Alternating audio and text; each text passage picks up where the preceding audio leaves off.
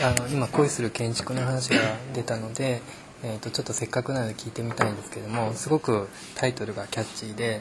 であの恋する建築っていうとなんかこ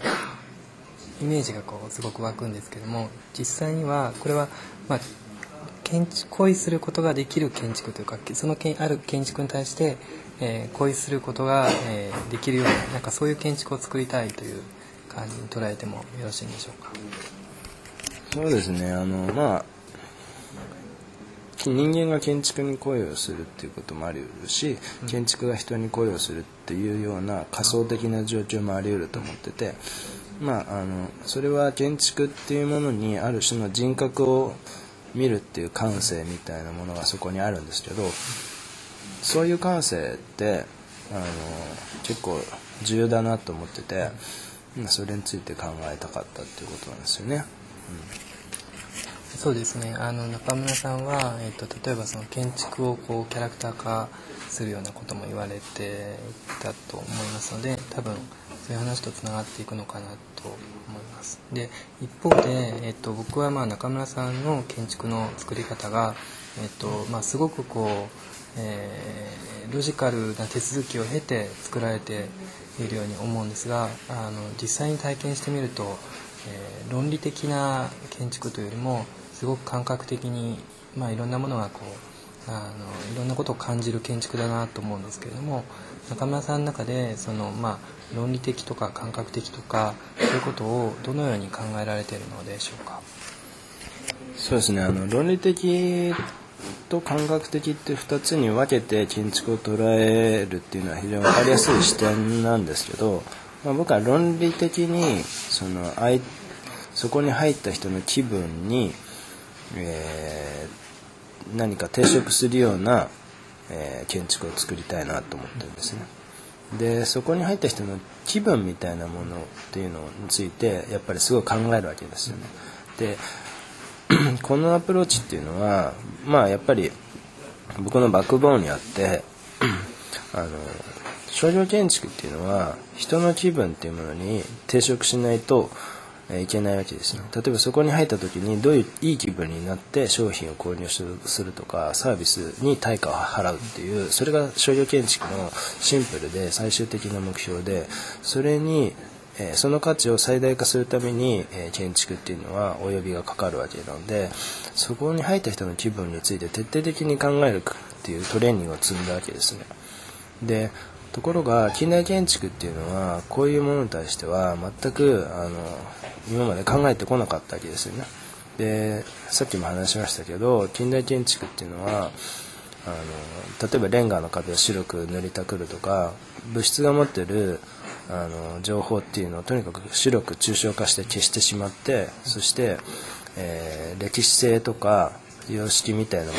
のを持ってるえ装飾っていうものをあのブルジョアジーの象徴として断罪して消しちゃったわけなんですけど装飾っていうのはそこに入った時にあのの人のにどういう気分になるかっていうことを徹底して考えた膨大な文化的体系だったと思うんですけどその人の気分みたいなものを考える文化っていうのをキネケチが完全に捨てちゃったわけですよね。でこれを考えていくっていうのは今のこの近代建築に対するやっぱり批評性にもなるだろうし先ほど言ったそのショッピングみたいな商業主義と建築の関係を、えー、改めて問われる今の時代にものすごく有意義なことだと思ってて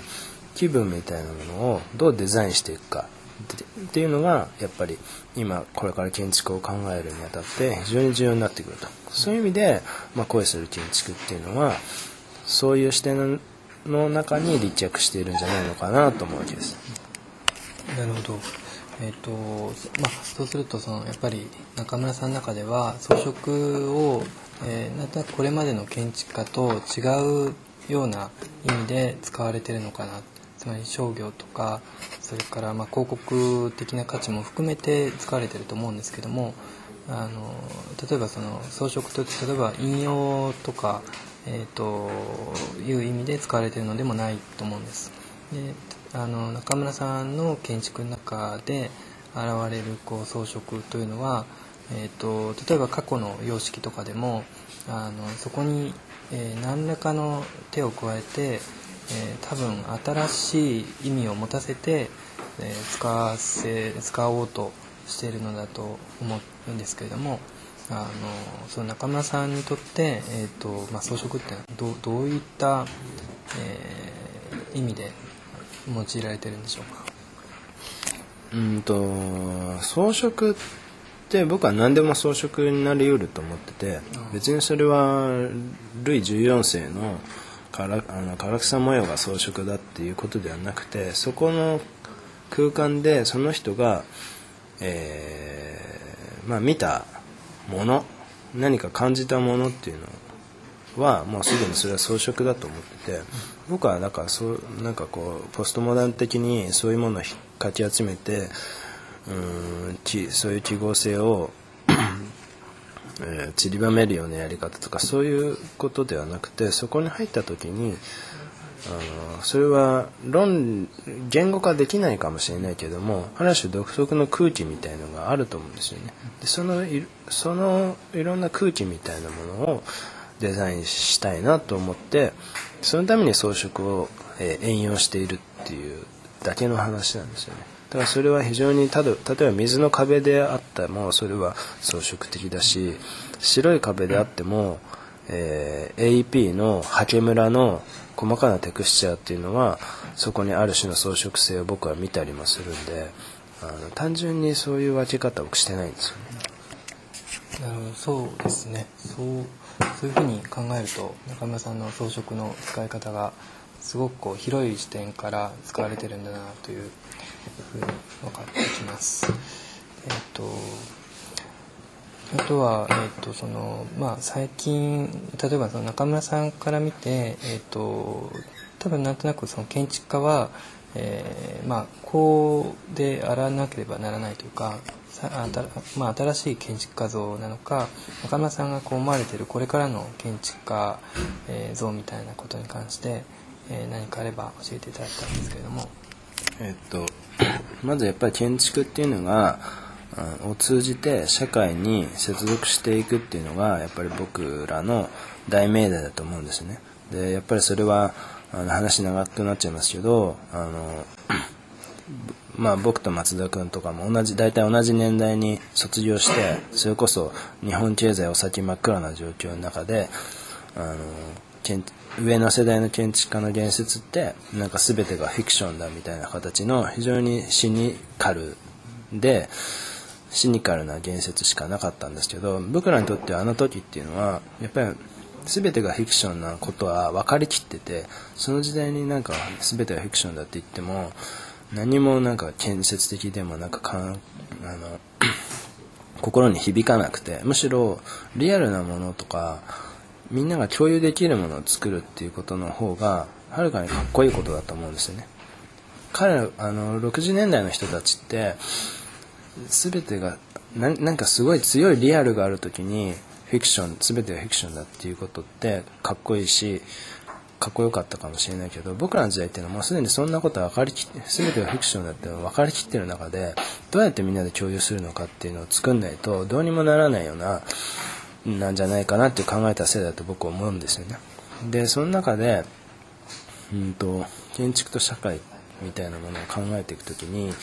やっぱり今もう一枚岩の大きな社会みたいなのが全くなくなってそれは頭ごなしに言うことで共有できるかっていうと決してそんなことはなくてじゃあその中でみんなはどうやって共有していけばいいのかっていうのを考えると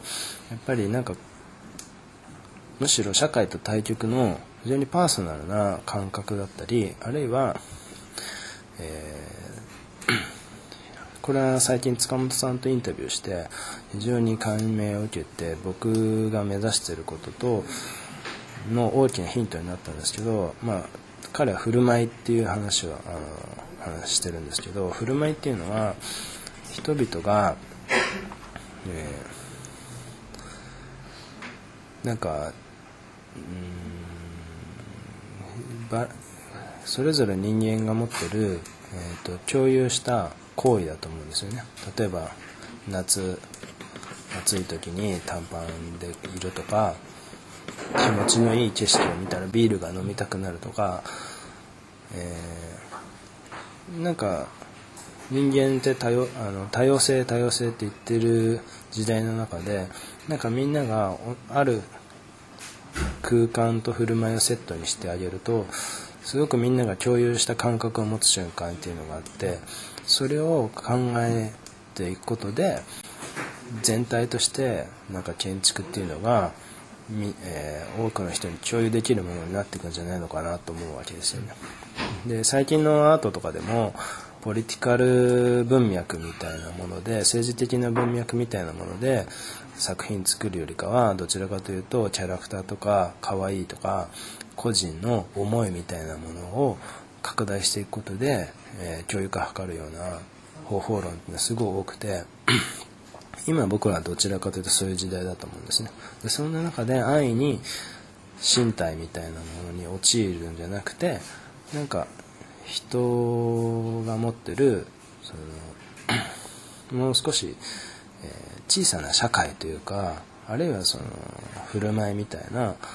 え